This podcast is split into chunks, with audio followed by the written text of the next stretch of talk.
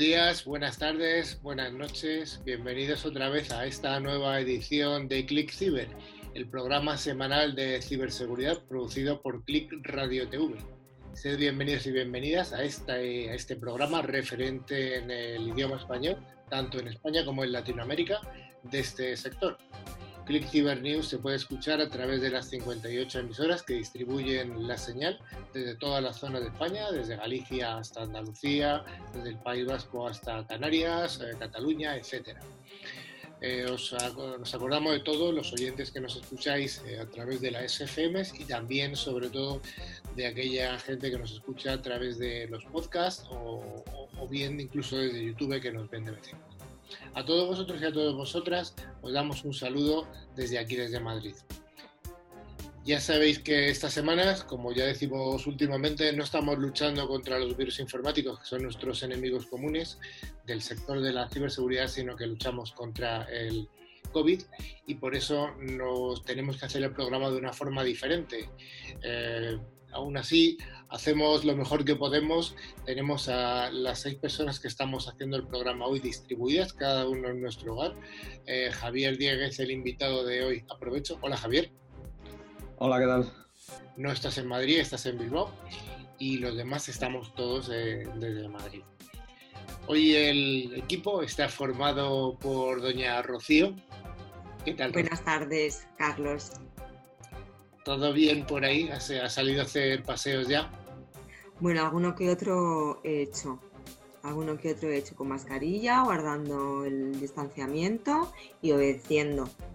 Muy bien. ¿Qué tal, Sergio? Muy bien, yo también he salido algún día, pero bueno, yo no lo llevo demasiado malo estar en casa. ¿eh? Bueno.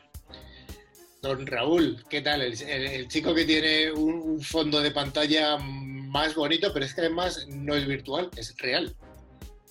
¿Qué tal, Carlos? Eh, buenas tardes, buenos días, buenas noches.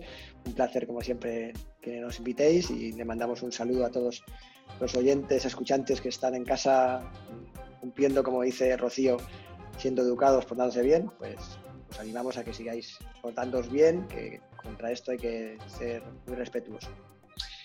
Y finalmente, doña Nuria, ¿qué tal? Pues encantada de estar un día más aquí con vosotros. Yo también he salido, salgo con mi pequeñajo y con la bici. Eso sí, con mascarilla, guantes, acostumbrándonos a la nueva normalidad. Sí, que nos va, que nos va a durar todavía un tiempo. Y finalmente Javier Díez. ¿Qué tal, Javi? Hola. No sé si decir buenos días, buenas noches o buenas tardes, porque os estoy escuchando a vosotros. Y como yo soy aquí el, que, el menos habitual posiblemente, pues nada, muy bien, muy bien. Bueno, finalmente estoy yo, que soy Carlos Lillo, que soy el que, la persona que está un poco eh, coordinando a todas las personas que estamos aquí presentes. Y como siempre decimos, ya sabéis que este programa tiene vocación bidireccional y por eso, bueno, tenemos un buzón de correo al que nos podéis escribir lo que sea, que es info.clickciber.com. Eh, también nos podéis seguir, obviamente, por LinkedIn y Facebook y en nuestra página web www.clickciber.com. Y además, otra vía de comunicación es WhatsApp, usando el número más 34 669 180 278. De todos modos, antes de empezar la sección de noticias, queremos informaros de que al final del programa haremos el habitual concurso semanal. Pues sí, los dos oyentes que resulten ganadores recibirán una licencia anual del antivirus de TEM Micro, validada para tres dispositivos. Cada premio está valorado en 50 euros y solo hay que responder a una pregunta relacionada con el contenido del programa de hoy. Merece la pena estar atentos, Rocío. Es un buen regalo y bueno, em, Nuria, ¿cuál es el programa de hoy? Pues tenemos un menú muy interesante. Vamos a comenzar por nuestra habitual sección de noticias de ciberseguridad. A continuación tenemos un monográfico de un tema muy de moda, la ciberresiliencia. Y hoy tenemos la entrevista a un invitado que me hace especial ilusión porque es de mi tierra, Javier Dieguez, director del BAS Cybersecurity Center. Microsoft e Intel tienen un nuevo método para encontrar malware. En este caso convierten el código en imagen PNG. Rocío, ¿qué nos cuentas? Pues en un intento de, automatizar, eh, mejorar la búsqueda de código malicioso, Intel y Microsoft han desarrollado un sistema de inteligencia artificial que transforma el código de una, imagen y busca en ella el posible virus oculto. Bajo el nombre de Stamina, Static Malware as Image Network Analysis, esta técnica busca facilitar la detección del malware transformando todo el código en fotografías en escala de grises. Según indica Intel, el proceso sigue unos pasos sencillos. El código binario del archivo a analizar se transforma en una secuencia de datos de píxeles y posteriormente en una imagen en dos dimensiones. Para reducir aún más los cálculos que debe hacer la IA, esta imagen se reduce en tamaño para que no deba procesar miles de millones de píxeles. Explican que esta reducción en las, en las pruebas realizadas no ha afectado el resultado final de detección. Una de las imágenes esta lista pasa a ser analizada por la, por la IA, por la inteligencia artificial, que previamente ha sido alimentada con muestras de malware de, más de 2 millones de fases de, archivos ejecutables infectados. A partir de ahí, la IA solo tiene que encontrar patrones y texturas similares entre la imagen del archivo, analizar y las muestras de malware que tiene almacenada. Los investigadores de, de Intel y Microsoft dicen que la IA ha conseguido identificar y clasificar como malware eh, una, con mayor, una precisión mayor del 99% mediante esta técnica. Eso sí, eh, hay que tener en cuenta que tiene una, tasa de falsos positivos de, casi el 3%.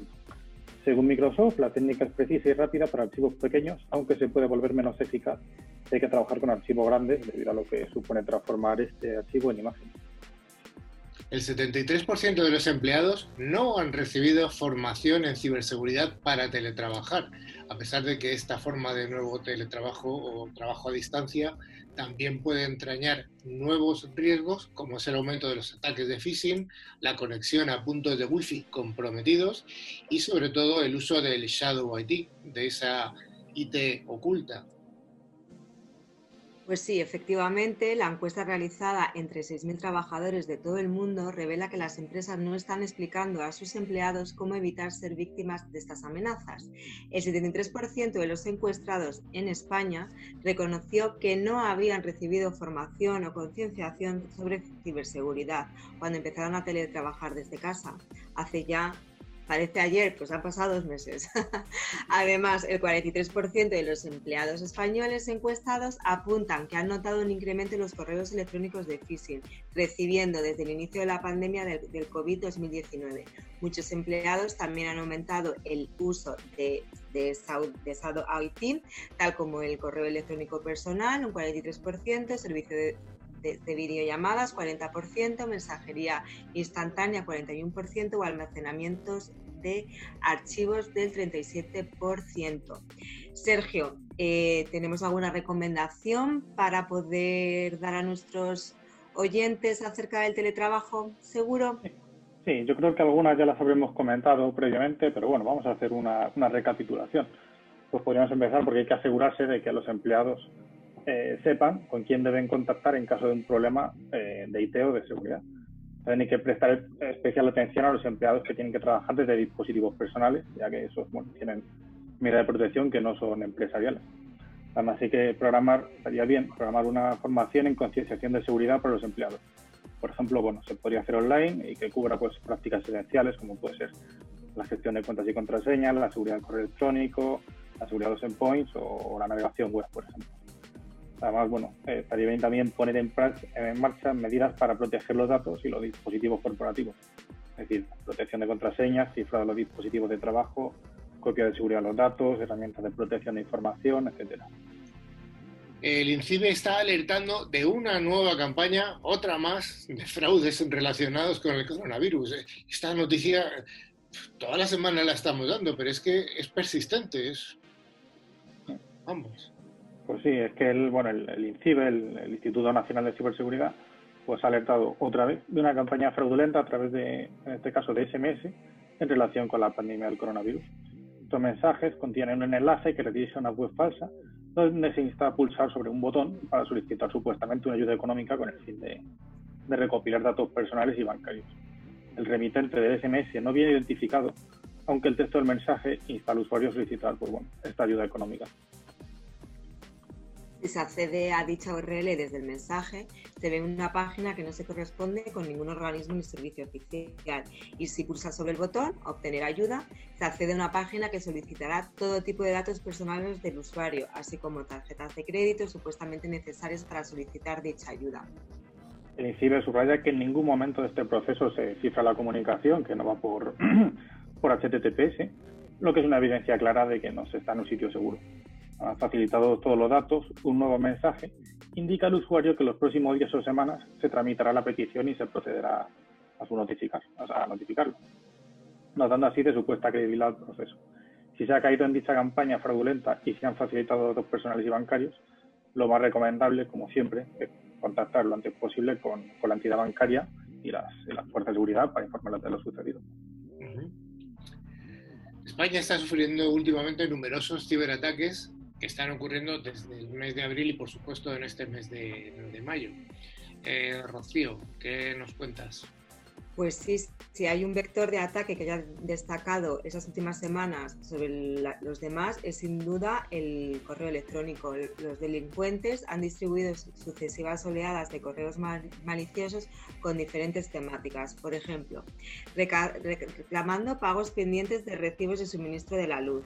También se ha suplantado a la agencia tributaria, a la seguridad social, con un mensaje de un supuesto reembolso eh, ahora que, estamos en campaña de, la renta, o incluso eh, han suplantado al Ministerio de Trabajo, amenazando con una supuesta inspección. Es muy probable que estos ataques pues, les haya reportado importantes beneficios a un coste bajo. España también ha sido víctima de, casos de phishing bancario que tenían como objetivo a clientes de banca online ubicados en España, como el que hemos visto antes. Muchos de estos casos, pues como ya hemos comentado, utilizan mensajes de SMS con un enlace acortado como, como vector de suplanta pues siempre las identidades más famosas, siempre a Banco de Santander, a Bankia, Bankinter, BVA, etc. Los casos también de, de extorsión eh, también han, vuelto a producirse durante el pasado mes de abril y a pesar de tratarse de un mensaje en inglés, la magnitud de la campaña y el hecho de que ésta se alargase durante varios días puso en alerta más de un usuario independientemente de su idioma nativo y luego también eh, herramientas de teletrabajo como, como Zoom ha sido foco de atención por parte de los delincuentes. En el mes de abril se han ido sucediendo eh, los incidentes de seguridad en esta aplicación a la vez que sus responsables aplicaban por los parches, correspondientes. Por su parte, Microsoft Teams solucionó otra vulnerabilidad que permitía obtener información confidencial de aquellas empresas que estuviesen usando esta solución con tan solo em, enviar un archivo GIF malicioso a un usuario. Por último, en el mes de abril también se publicaron eh, dos grandes vulnerabilidades para dispositivos iOS por las que un atacante podría comprometer la seguridad de estos dispositivos con tan solo enviar un mail em, especialmente modificado al buzón de la víctima. Al parecer, estas vulnerabilidades habrían sido aprovechadas desde hace años para realizar una serie de ataques dirigidos a objetivos muy concretos los atacantes que estaban detrás del hackeo a la, eléctrica portuguesa EDP, que pedían el clásico rescate por bitcoins para descifrar información, que en teoría eran unos 10 millones de, o sea, unos 10 terabytes más o menos, han decidido lanzar un serio aviso y ya de paso añadir un giro inesperado al caso. No solo habían cifrado información, sino que también la habían robado. Prueba de ello ha sido publicar algunos de los presuntos datos que habrían obtenido en el ataque. Con la excusa de querer abrir los ojos de los directivos de la compañía, los atacantes han publicado los datos para demostrar que no se preocupan por la privacidad o la seguridad. A día de hoy no está claro si EDP pagó los 10 millones de euros que los atacantes pidieron, ni hay más información. Se ha descubierto una serie de vulnerabilidades en Thunderbolt que ponen en riesgo a millones de ordenadores. Un investigador de la Universidad de Eindhoven, en Holanda, ha publicado la posibilidad de realizar un ataque físico a un ordenador en menos de 5 minutos, pudiendo saltarse el bloqueo del ordenador y acceder, por tanto, a datos protegidos. Conectividad eh, Thunderbolt está presente en la mayoría de ordenadores. Es por eso que este ataque denominado Thunder Spy es potencialmente tan peligroso. En un periodo de tiempo muy reducido y con un equipo de periféricos valorado en menos de 400 dólares, un, ataque, eh, un atacante con acceso físico al PC podría hackear el dispositivo en menos de 5 minutos todo lo que el atacante necesita es hacer, es hacer el desenroscar la placa posterior, conectar un dispositivo momentáneamente, reprogramar el firmware, volver a colocar la placa posterior y el atacante ya tendría acceso completo al portátil. De todos modos, hay que tener en cuenta que es un ataque con importantes limitaciones, ya que, bueno, al cabo requiere acceso físico al PC y distintos accesos. De todos modos, bueno, este ataque se basa en siete vulnerabilidades encontradas en el diseño de Intel, Spy ataca al puerto Thunderbolt y al permitir entrar en el dispositivo no deja rastro del acceso. Todos los ordenadores eh, equipados con Thunderbolt y sistemas de Windows o Linux vendidos entre 2011 y 2020 pueden ser vulnerables. De hecho, Microsoft explicaba hace semanas que uno de los motivos por los que la Surface Book 3 no incluía Thunderbolt 3 era por razones de seguridad. Para descubrir si nuestro ordenador puede estar en peligro, los investigadores han creado un software open source llamado SpyCheck para ver si el dispositivo es susceptible a las vulnerabilidades. La herramienta está disponible en Windows y Linux. Vivimos en la era de la cuarta revolución industrial, la revolución digital. De hecho, una de las palabras fetiche de cualquier presentación o incluso monográfico, como es el caso, es la verdadera o la famosa transformación digital. Los habilitadores desde el punto de vista tecnológico de esta transformación digital son las tecnologías como cloud, big data, IoT, que están provocando que nuestra información, la información de cualquier compañía, fluya a través del ciberespacio. Es decir, tenemos nuestra información expuesta y desde mi punto de vista eso hace que la ciberseguridad no solamente sea un gasto, sino que sea una inversión absolutamente necesaria. ¿Verdad, Raúl? Efectivamente, Carlos. incluso ahora que, que digamos que estamos viendo unos días raros, ¿no? Me gusta usar ese símil, ¿no? Y a mí me gusta mucho la música indie y es una canción muy bonita de Vetusta Morla. Bueno, pues en estos días raros o los malos, como dicen mis hijos, eh, no descansan, ¿no?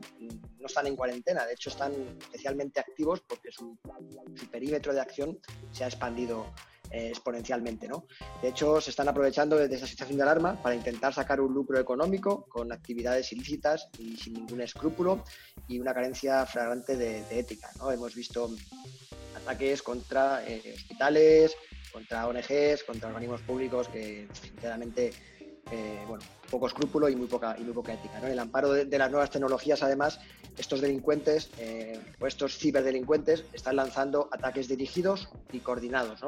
Eh, por ejemplo, como comentábamos, el caso más, más fragante para mí es el de nuestro sistema sanitario contra nuestros hospitales y poniendo en riesgo la salud pública y, por extensión, la capacidad de, reacción de nuestra, de nuestra sociedad está claro que es lo que, lo que estás diciendo es totalmente cierto, pero ante este, esta situación que es real, Nuria, ¿cómo pueden estar preparados nuestros oyentes? ¿Cómo se puede actuar? Y sobre todo, ¿qué se puede hacer?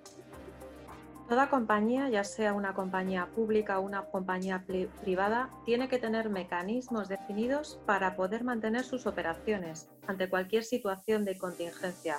Ejemplo de situación de contingencia, pues no se me ocurre mejor ejemplo que el COVID-19 necesitamos seguir teniendo luz, agua, suministros en los supermercados. Mi madre diría que también Netflix. Es decir, las empresas deben ser resilientes, la famosa resiliencia. Pero es que además las empresas también tienen que ser capaces de hacer frente a cualquier tipo de ataque cibernético como el que acaba de comentar Raúl. ¿Vale? Es decir, tienen que ser también resilientes. Desde mi punto de vista, es imposible trazar una división o una línea divisoria entre la resiliencia organizacional y la ciberresiliencia. Oye, Nuria, acabas de introducir un nuevo vocablo, ciberresiliencia. Pero ¿por qué es importante esta ciberresiliencia y no solo la, la tradicional resiliencia? Bueno, Carlos, eh, primero, respecto a la resiliencia. Eh, hemos vivido estas semanas muchas, eh, como muchos casos. De cómo muchas compañías se han puesto rápidamente y han tenido que acelerar su, proceso de, adaptación a, esta situación de excepción. Han tenido que, adaptarse eh, incorporando el teletrabajo, comprando PCs, comprando móviles, configurando VPNs para que sus trabajadores puedan teletrabajar desde casa y así garantizar que la entrega de servicios por parte de la compañía se cumple. ¿no? Básicamente, la resiliencia es la capacidad de la compañía a responder ante una crisis. Mm, muchas ya estaban preparadas y otras han tenido que modificar procesos, procedimientos y protocolos. Eh, obviamente, muchos de estos procesos están relacionados con la tecnología. Y un claro ejemplo eh, es un claro ejemplo de cómo mm, se han modificado nuestro día a día, ¿no? incorporando con la tecnología el teletrabajo. Eh, y esto además lo hemos dicho en, programas anteriores. No, olvidemos además que cualquier servicio que estas compañías ofrezcan a sus empleados deben de ser seguros e incorporar seguridad en fase de diseño y por defecto eh, el, el teletrabajo eh, no puede ser una excepción, ¿no?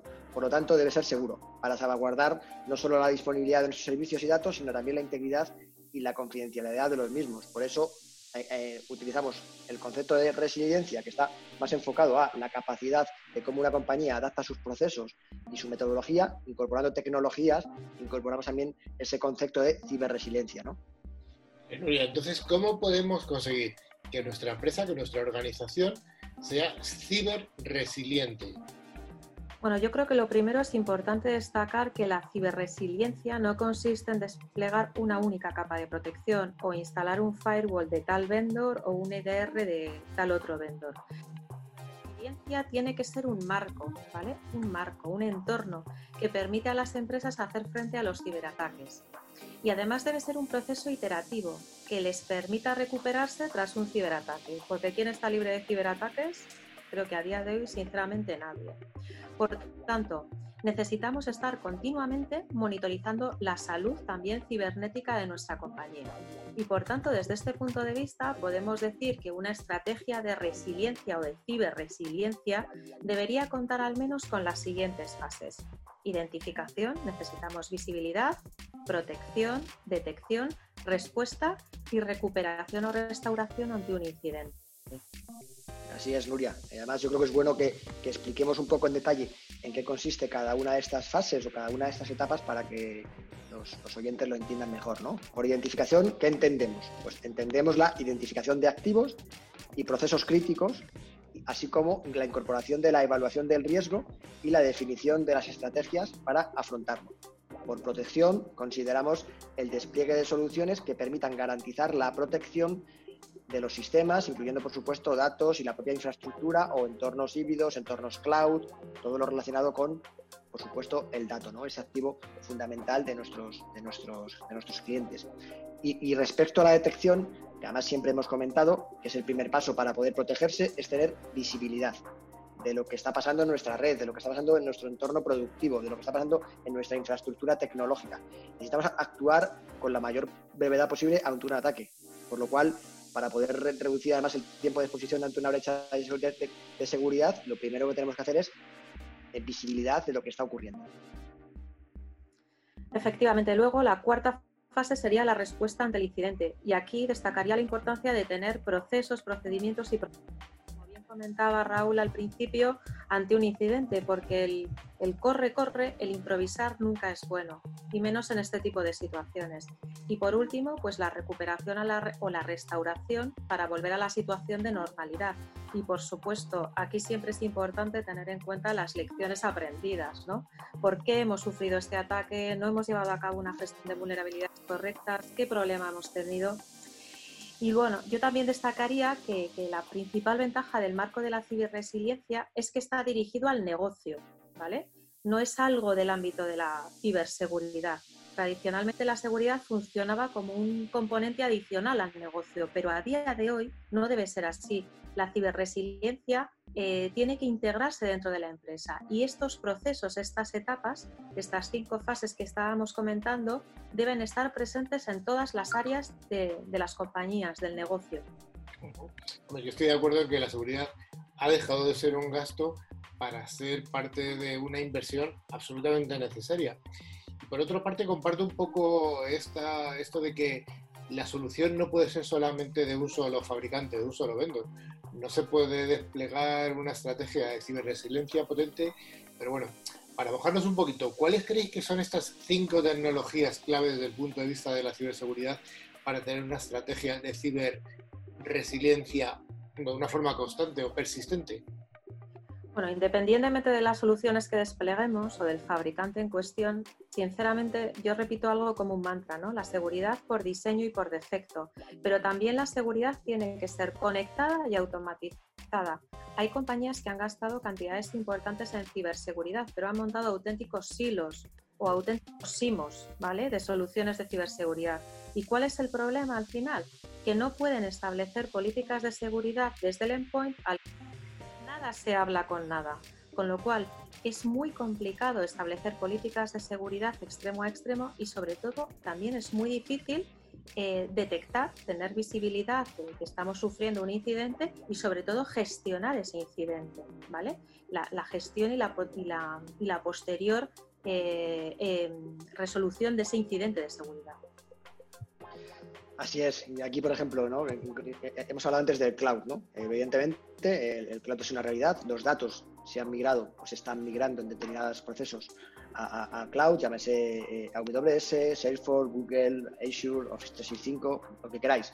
Eh, eh, es un hecho. Y ahora más que nunca tenemos usuarios y datos por todas partes. El perímetro, como, tal y como lo conocíamos, ha desaparecido, se ha, difuminado, ¿no? la productividad se ha dispersado y al final dicho esto con otras palabras, mm, mm, el perímetro, tal como lo conocíamos, donde poníamos un firewall en el perímetro, protección norte-sur, ha desaparecido, ha pasado a mejor vida.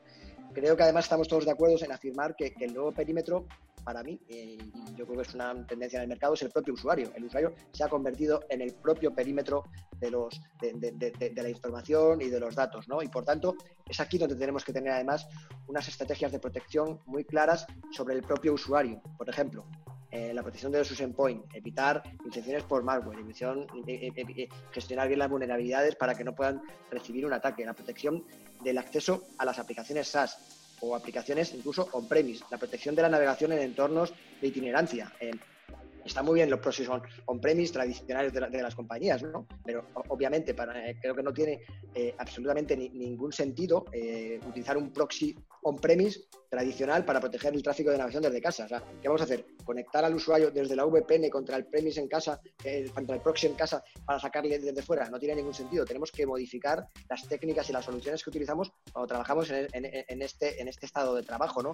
Y por supuesto, eh, lo hemos dicho muchas veces, la protección del dato, eh, la encriptación, el cifrado, la fuga de información. Son conceptos básicos que no debemos obviar. Eh, ¿Qué ocurre además con los datos almacenados en nuestro OneDrive? ¿Cómo gestionamos la seguridad de, los datos en, itinerancia o en movimiento? Eh, los datos almacenados en el propio PC del usuario. Y además yo creo que Nuria antes ha dado en la clave, ¿no? Eh, gestionar múltiples silos inconexos es una locura y es absolutamente ineficiente. Necesitamos soluciones que nos permitan, además de securizar todo de forma global y de forma, y de forma única y, por supuesto de forma conectada, necesitamos soluciones que nos permitan simplificar la gestión de la protección de estos vectores, ¿no? donde, además el perímetro es el propio usuario. Eh, debemos tener soluciones que hablen entre sí y que sean capaces de ofrecer una seguridad end-to-end para todos esos vectores de protección que hemos ido explicando. Y no nos olvidemos de otra cosa, del principal o de uno, del, para mí el, primer vector de ataque, el correo. De hecho, lo comentaban antes Rocío y Sergio y yo creo que ha sido, creo que este es el noveno programa que hacemos confinados y, y en todos los programas hemos hablado de algo de phishing, de malware, con lo cual hay que proteger el correo, ¿vale? Sin lugar a dudas, sigue siendo el, uno de los principales vectores de ataque. Bueno, phishing por correo, malware por correo, ransomware por correo, spoof de correo, hay que tenerlo en cuenta. Y ojo también, eh, volviendo al dato, ¿no? Al almacenamiento y a los backups. Las organizaciones deben de contar con tecnologías que les garanticen que sus datos son inalterables. Las tecnologías de almacenamiento inmutables. O de escribir una vez y leer muchas, ¿no? Word por sus siglas en inglés. Pueden responder a esta necesidad al permitir que las empresas conserven la integridad de sus datos y mantengan una resiliencia empresarial contra lo que ha sido en algunos de los ataques más paralizantes de los últimos tiempos, ¿no? que buscaban secuestrar, encriptar el dato de los usuarios. Hemos visto lo que le ha pasado a, EDP en las noticias anteriormente. ¿no? Eh, evidentemente, yo creo que las tecnologías Warp son una solución. Existen muchas formas de tecnología que trabajan tanto a nivel de capa de software como a nivel de capa de hardware. Y, pero en ambos casos tienen un objetivo común, que es garantizar que los datos no, sean, no puedan ser manipulados para proporcionar luego además una cadena de custodia eh, electrónica. ¿no? Y por supuesto, podemos hablar de muchas y muy buenas soluciones de ciberseguridad, pero la ciberseguridad hay que gestionarla. Tienen que existir procesos, procedimientos, protocolos, debe, debe existir la gobernanza de la ciberseguridad. Acordaros que ya hace unos meses hablábamos de colores de la ciberseguridad, los Blue Team, los Red Team, los Purple Team. Esto tiene que existir. Y bueno, ya haciendo un poco hincapié en la, en la situación que vivimos, en la situación de, contingencia que vivimos, creo que hay aquí dos, eh, dos fases claramente definidas. La primera ha sido la primera fase en la que, como bien decía antes Raúl, nos hemos preocupado mucho de dar conectividad a los teletrabajadores. Tenían que acceder a las aplicaciones, a los datos, tenían que seguir trabajando. Hemos empezado a desplegar un montón de soluciones as a service, correo as a service, Office 365, hemos migrado cargas a la nube, pero después de esto tiene que venir otra fase, que es la fase de la securización de los datos, de la securización de los usuarios, ¿vale? En muchos casos ahora estamos haciendo un best effort y estamos yendo al corre-corre, pero, pero tenemos que acabar securizando nuestra información y tenemos que acabar adaptándonos a esta nueva normalidad. Vamos a, tener, vamos a seguir trabajando así durante mucho, mucho tiempo. Así es, Nuria, estoy totalmente de acuerdo. Básicamente las empresas han hecho lo que han podido para poder mantener sus servicios en marcha, para poder garantizar eh, la accesibilidad de esas aplicaciones a los usuarios y para poder proteger distintos vectores que anteriormente no tenían por qué tener contemplados. Es decir, han ido, eh, como tú me decías antes, ¿no? adoptando soluciones en, mayor, muchos casos de nicho para poder dar soluciones puntuales. ¿no? Pero yo creo que ahora lo que vamos a comenzar es una situación, y hablando desde el punto de vista eh, estratégico, una situación post-COVID, ¿no? una fase en la cual requieramos además analizar, pensar y revisar si todo aquello que hemos montado eh, rápidamente y, oye, con el mejor de nuestros esfuerzos y de nuestras intenciones, si todo aquello que hemos montado es lo óptimo. Y aquí debemos añadir además parámetros como es la, optimización de costes, la eficiencia de los servicios, la consolidación de soluciones que nos permitan simplificar además la gestión operativa. Dicho de otra forma, toca revisar si todo lo que tenemos montado tiene sentido cómo además lo podemos mejorar desde, desde, puntos de vista económicos y de eficiencia de servicio. Siempre, por supuesto, debemos buscar simplificar al máximo la gestión de consolas y la operación de los mismos. ¿no? Es, es, muy, es, muy extremadamente complicado eh, gestionar soluciones inconexas. ¿no? Un consejo, utilizar soluciones líderes de mercado que garanticen la protección, pero además que no pierdan de vista la visión global del perímetro de usuario. La baja de OCLAN, aplicada a gestión y, y aplicada a ciberseguridad. Lo sencillo seguramente sea la mejor solución. Lo sencillo es la mejor solución. En definitiva, yo creo que lo que habéis estado contando, Raúl y Nuria, es no solo seamos resilientes, sino que además ciberresilientes. Y bueno, yo esto también me gustaría encajarlo un poco con dar las gracias a todas estas organizaciones que nos han estado facilitando y que nos van a seguir facilitando la vida durante el COVID. Tú decías, Raúl, acabas de decir post-COVID. Yo creo que estamos en un inter-COVID, porque desgraciadamente creo que esto van a venir varias oleadas y, si nos fijamos en la epidemia que hubo eh, hace justo 100 años, fueron dos oleadas que duraron dos años. Yo no soy adivino, pero las cifras eh, indican a que esto va a ser bastante más que post-COVID, va a ser convivir con ello.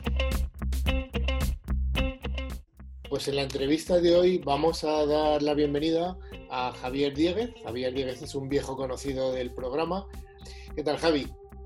Muy bien, encantado de estar aquí con vosotros compartiendo el programa. La otra vez fue también un gusto y bueno, eso me anima a participar cada vez que me lo pidáis. Muchas gracias, hombre. Eh, recordamos un poco dónde está tu organización, la que tú diriges. Tú diriges el Centro Vasco de Ciberseguridad, que hasta donde yo sé no tiene una entidad jurídica propia. Es correcto. Eh, el Centro Vasco de Ciberseguridad es un servicio público que está eh, dentro de la organización del Gobierno Vasco. Concretamente, somos un área de la Agencia Vasca de Desarrollo Empresarial, eh, conocida como SPRI. Nuestra función, por lo tanto, es fundamentalmente, y yo te diría que casi exclusivamente, de desarrollo económico. Es tal vez el rasgo que nos diferencia de otros eh, centros de ciberseguridad regionales que hay en España. Eh, por citar algunos, el de la Comunidad Valenciana, el de Cataluña o el de Galicia, Andalucía. ¿no? estos, centros de ciberseguridad que mencionaba tienen una función eminentemente de gobernanza pública, es decir, son servicios internos para el propio gobierno autonómico. Nuestro caso no es ese. Nosotros, eh, nuestra vocación es puramente de desarrollo económico. Lo que tratamos eh, es de poner en valor la ciberseguridad como un habilitador de la competitividad de nuestra industria estratégica. ¿eh? Esa es nuestra función y trabajamos el desarrollo de esta disciplina desde el punto de vista de la oferta, es decir, de proveedores que tienen presencia en el territorio y que están dando servicios a nuestras empresas, pero también desde el punto de vista de los usuarios, de las empresas industriales, como digo, eh, con dos, dos, facetas. Una es eh, la protección de sus infraestructuras, es decir, eh, ayudarles a entender que necesitan proteger su actividad y las dependencias donde la realizan desde un punto de vista ciber, pero también desde un punto de vista de producto, es decir, de todo aquello que le venden a un cliente y que después va a estar operando, va a estar produciendo en las dependencias de un tercero.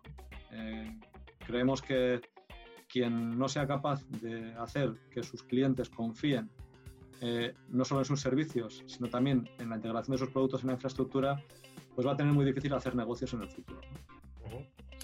Cuando viniste hace un año más o menos el, centro eh, era todavía no era incipiente, pero bueno llevaba poco tiempo de rodaje. ¿Habéis alcanzado ya la madurez que buscabas? A mí, a mí me gustaría pensar eh, que eso que llamamos madurez en, una institución nosotros no lo alcanzaremos nunca, ¿no? que siempre estaremos en crecimiento y que siempre tendremos retos eh, derivados pues, de la transformación y de la evolución que está siguiendo todo el mundo digital. ¿no? Mencionabais hace un rato eh, la artificial, la IoT, Big Data Analytics, tiene la 5G, que va a condicionar todas las tecnologías de cifrado. Es decir, toda esta tormenta de tecnologías nuevas que se, está produciendo, eh, a mí lo que te digo es que eso, que me, gustaría pensar que vamos a encontrar siempre retos nuevos que nos mantengan enganchados a esta iniciativa tan ilusionante y que nos permitan al mismo tiempo pues, disfrutar del trabajo, que al final es de lo que se trata, a lo que nos gusta y pasamos tanto tiempo en él. Eh, y bueno, eso, eh, llevamos dos años y medio, hemos hecho algunas cosas bastante innovadoras en, España. Eh, por ejemplo, eh, hace dos años y pico, en 2018, eh, publicamos el primer programa que, que había en el Estado para incentivar la ejecución de proyectos de ciberseguridad en empresas industriales. Es decir, la ayuda no va dirigida a las empresas proveedoras de ciberseguridad, va dirigida a las consumidoras y concretamente a aquellas empresas que realizan actividades económicas dentro de la Estrategia de Especialización Inteligente del País Vasco. Eh, que es la que se presentó a Bruselas hace unos años. Entonces, ese programa, eh, como digo, inicialmente la primera edición fue en 2018 y tuvimos un total de 107 solicitudes, que son muchas. Son, estuvimos muy contentos porque bueno, la estimación presupuestaria que hicimos, sin, sin tener datos históricos, eh, fue de 600.000 euros para esas ayudas, que bueno, para cada proyecto hay un máximo de 18.000. ¿no? Entonces habíamos pensado que podía haber unos 40, tal vez 50 proyectos eh, en el primer año, algo novedoso, eh, empresas tal vez no muy concienciadas. Bueno, 107. Total, tuvimos que ampliar el presupuesto al final de 600 a 985 mil. O sea, fue un exitazo. Eh, nos quedamos muy contentos y decidimos sacar una segunda edición. Nuestra gran sorpresa y alegría fue que la segunda edición duplicó los números, es decir, 220 y tantos proyectos y casi 2 millones, un millón 950.000 euros, algo así, en subvenciones. Eh, pensemos en los números, es decir, 2 millones de euros en Euskadi, trasladado al volumen del PIB de España, que es 16 veces superior, son 32 millones de euros. Y si hablamos de proyectos, 200 proyectos se convierten en 3.200. ¿eh? Es decir, son unos números, teniendo en cuenta nuestro tamaño, eh, muy significativos. ¿no? Lo que estamos viendo en el lanzamiento de la tercera edición es que la demanda está siendo fortísima. Creemos que va a superar a la segunda edición. Teníamos en las primeras tres semanas algo así como 37 o 36 solicitudes, que son muchísimas. ¿eh? Entonces, eh, creemos que este año podemos superar los números. Y lo que estamos observando, eh, de alguna manera, analizando los datos históricos, porque lo que solemos ver es qué sectores de la industria están tirando más fuerte o qué territorio, cuál de los tres territorios está siendo más activo en la petición de este tipo de proyectos.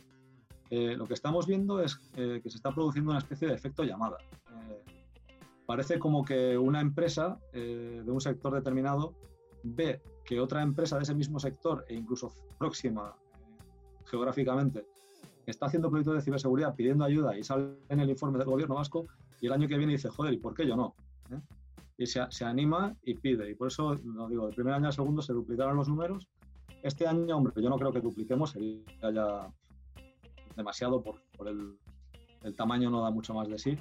Eh, pero estamos contentos por eso, ¿no? porque se está produciendo ese efecto de llamada que, que nos hace pensar que el, que el, tema va a evolucionar y va a seguir creciendo. Y, bueno, estamos contentos. Oye, por entender un poco más, ya que vuestro modelo es absolutamente diferencial con, con otras comunidades autónomas, me parece que, que, es diferencial y, sinceramente, efecto envidia, envidiable. Yo creo que es algo a replicar, eh, hay que replicar las buenas prácticas y ya que la estáis teniendo, a mí me parece fantástico que una, una comunidad que representa aproximadamente el 6% de la economía española haya tenido esta iniciativa que, que de alguna manera replicándolo eh, generaría una cantidad de movimiento de economía en el sector de la ciberseguridad más que importante. Pero bueno, por entender un poco la relación vuestra, o sobre todo porque nuestra audiencia lo entienda, ¿cuál es la relación que tiene el Centro Vasco de Ciberseguridad con entidades muy conocidas, como pueden ser el CCNCER o incluso INCIBE?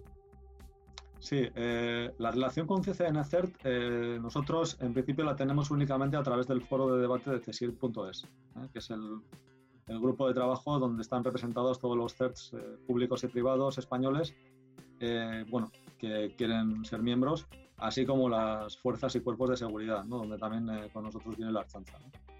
esto es así y se reduce a esa relación porque como decía antes, nosotros no ofrecemos servicios de gobernanza pública, es decir, no estamos gestionando incidentes ni dando servicios a la administración pública.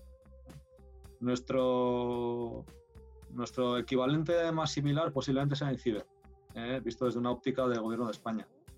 Eh, INCIBE, del mismo modo que nosotros, está en un ámbito más de desarrollo económico, más de servicio a empresas, aunque ellos cubren una parte de servicio a ciudadanía, al tema de menores, eh, la oficina de servicio de internauta, etcétera, en la que nosotros tampoco estamos. ¿no? Nosotros cuando nacemos lo primero que hacemos es analizar un poquito cuál es el, la situación, el estado del arte de servicios públicos de ciberseguridad en España y lo que tratamos es ocupar un hueco que nadie esté ocupando.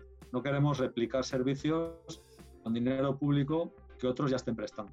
Entonces, rápidamente, como digo, identificamos nuestro nicho y, lo que hacemos es ponernos en contacto con INCIBE, lo primero que hacemos. para darle un poco explicación de cuál es nuestro proyecto y pedirle colaboración en algunos eh, aspectos que, por supuesto, han estado siempre ahí. Eh, de hecho, si, os conectáis a nuestra web, veréis que los, avisos que publicamos son los de INCIBE, porque tenemos un acuerdo con ellos que nos permite hacerlo así. Y al mismo tiempo, eh, bueno, cuando nosotros decidimos adherirnos a la, a la, asociación FIRST, que es la alianza de centros de equipos de respuesta más importante del mundo, que tenemos ahí 500 y pico equipos ya adheridos. Eh, bueno, para eso necesitas dos miembros eh, que te avalen en tu candidatura. Y bueno, el INCIBE fue nuestro, nuestro sponsor principal, fue quien nos hizo la evaluación de, de la capacidad. Y bueno, como digo, eh, una relación que sigue manteniéndose. Nosotros estamos además ahora eh, durante 2019 eh, estuvimos inmersos en, una, en, un ejercicio de reflexión sobre cómo especializar el ecosistema de ciberseguridad, porque, como decía antes, nosotros no vemos la ciberseguridad como algo aislado, como un negocio que no toca nada, ¿no? sino que lo vemos como un negocio transversal eh, que debería apalancar la, la, competitividad futura de nuestras empresas, porque están altamente digitalizadas y que, como sabéis, pues tienen un perfil de innovación bastante interesante. Uh -huh. Entonces, eh, decidimos hacer un plan estratégico eh, para ver el ecosistema industrial que esperaba de la ciberseguridad y cómo creía que se podía beneficiar de una evolución o de una especialización. Entonces hicimos ese plan estratégico y nosotros, eh, cuando tenemos las conclusiones, lo primero que hacemos es compartirlo con INCIBE. ¿no? Eh, lo compartimos con Alberto Hernández, que justo eh, un mes o mes y pico después de, esa reunión, él sale de INCIBE y entra Rosa, una vieja conocida nuestra, porque bueno, era, eh, era una directiva de Panda, como sabéis, empresa nacida en el País Vasco, ahora mismo adquirida por WatchGuard, un sí. americano eh, bueno, pues entra Rosa y lo que hacemos es, pues rápidamente llamamos a Rosa y se lo contamos también a ella, ¿no? Porque lo que queremos es que ellos tengan identificado cuál es nuestro movimiento y que puedan formar parte de ello. Eh, para nosotros es importante, tanto en cuanto que INCIBE y el Gobierno de España estén informados de lo que queremos hacer, eh, pues creemos que puede ser una experiencia piloto muy interesante y además replicable en otras comunidades autónomas, ¿por qué no? Yo creo que eso es algo absolutamente... Si yo fuera una administración pública de, otro, de otra parte de España, yo lo replicaría y sobre todo, dada la evolución y el éxito que estáis teniendo. O sea, me parece, me parece fantástico. Es una forma de dinamizar el sector en la comunidad autónoma y además entiendo que estáis impulsando de alguna manera aquellas empresas de ciberseguridad eh, que están radicadas en el territorio. Sí, sí, sí, así es. Eh, estamos, nosotros tenemos una relación muy estrecha con, con, todas las empresas kilómetro cero, es decir, aquellas eh, nacidas en el País Vasco. Eh, tenemos relación también con aquellas que, aunque no nacieron aquí, están establecidas, pues porque son una parte interesante de la industria, con players tan importantes pues, como Accenture, como Indra o como Telefónica, ¿no? por citar tres así rápidamente. tenemos relación, como digo, principalmente con las kilómetro cero, que son las que nos interesa impulsar eh, porque además eh, tenemos la suerte de tener un ecosistema de emprendimiento bastante denso, con un buen número de empresas de ciberseguridad eh, que son startups. entonces, tratamos de hacer esa proyección internacional porque además creemos que las empresas de tecnología tienen una capacidad de internacionalizarse de alguna manera más sencilla que las empresas de servicios, porque no requieren presencia, lo que requieren es un canal. ¿no? Entonces creemos que es una oportunidad interesante, así nos lo han compartido también ellas. Y bueno, fruto de algunas demandas que nos hicieron, eh, empresas pues, como Countercraft o Shieldpath, representada hoy aquí en la, figura de Rocío, eh, o, la propia Panda o, o HDIF, ¿no? Eh, son empresas que nos trasladaron su inquietud porque bueno, veían que había un vacío, que no se estaba haciendo una promoción directa este tipo de soluciones. Y bueno, eh, fruto de ello eh, han sido nuestros, nuestras dos ediciones de, la, Jornada del País Vasco en, la RSA Conference. Eh, jornada en la que, como una vez más, INCIBE y el ICEX estaban totalmente informadas de ella y además invitados y, fueron y participaron, estuvieron allí.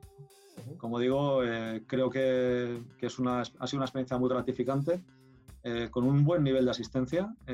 generalmente eh, internacional. O sea, básicamente allí no había, no había relleno, era todo players internacionales que iban pues, desde Asia Pacífico, pasando por el sudeste asiático, Middle East, Europa y América. Había de todo tipo de, de, todo, de toda procedencia y generalmente solían ser diferentes perfiles, ¿no? inversores o clusters o, o cualquier otra organización que tuviera interés en, establecer contactos y hacer transferencia bidireccional de, tecnología, ¿no? porque nosotros también sabemos que así como promocionamos nuestra industria de ciberseguridad, nuestra industria consumidora de fabricación posiblemente no va a encontrar todas las soluciones que necesita de ciberseguridad en lo que se produce en el territorio.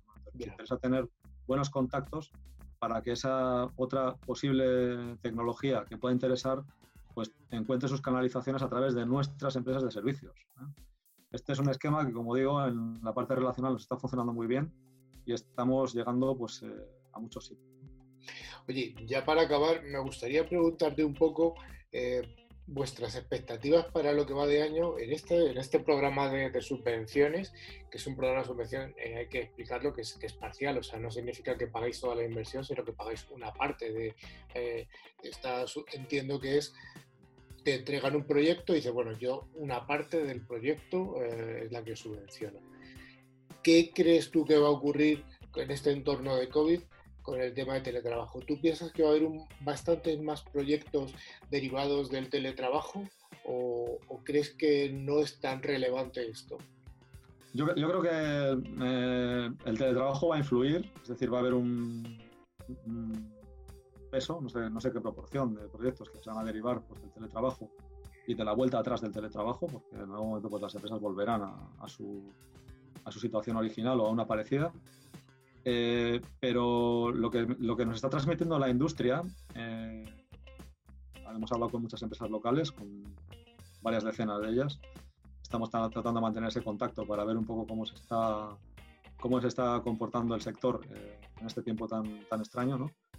Lo que nos están diciendo es que lo que están observando, aparte de que hay, hay una serie de proyectos, no demasiados, que han podido verse afectados en, en ralentización por la parada de actividad de los clientes, eh, lo que nos están trasladando es que hay un crecimiento de la demanda eh, derivada de los cambios, es decir, de no teletrabajo a sí teletrabajo, y ya veremos si después otra vez a no teletrabajo o a parcial, pero también se está acelerando de alguna manera la transformación o la digitalización de algunos de los procesos de las compañías y eso les está generando eh, actividad. Es decir, eh, era uno de los que nos comentaba esto, ¿no?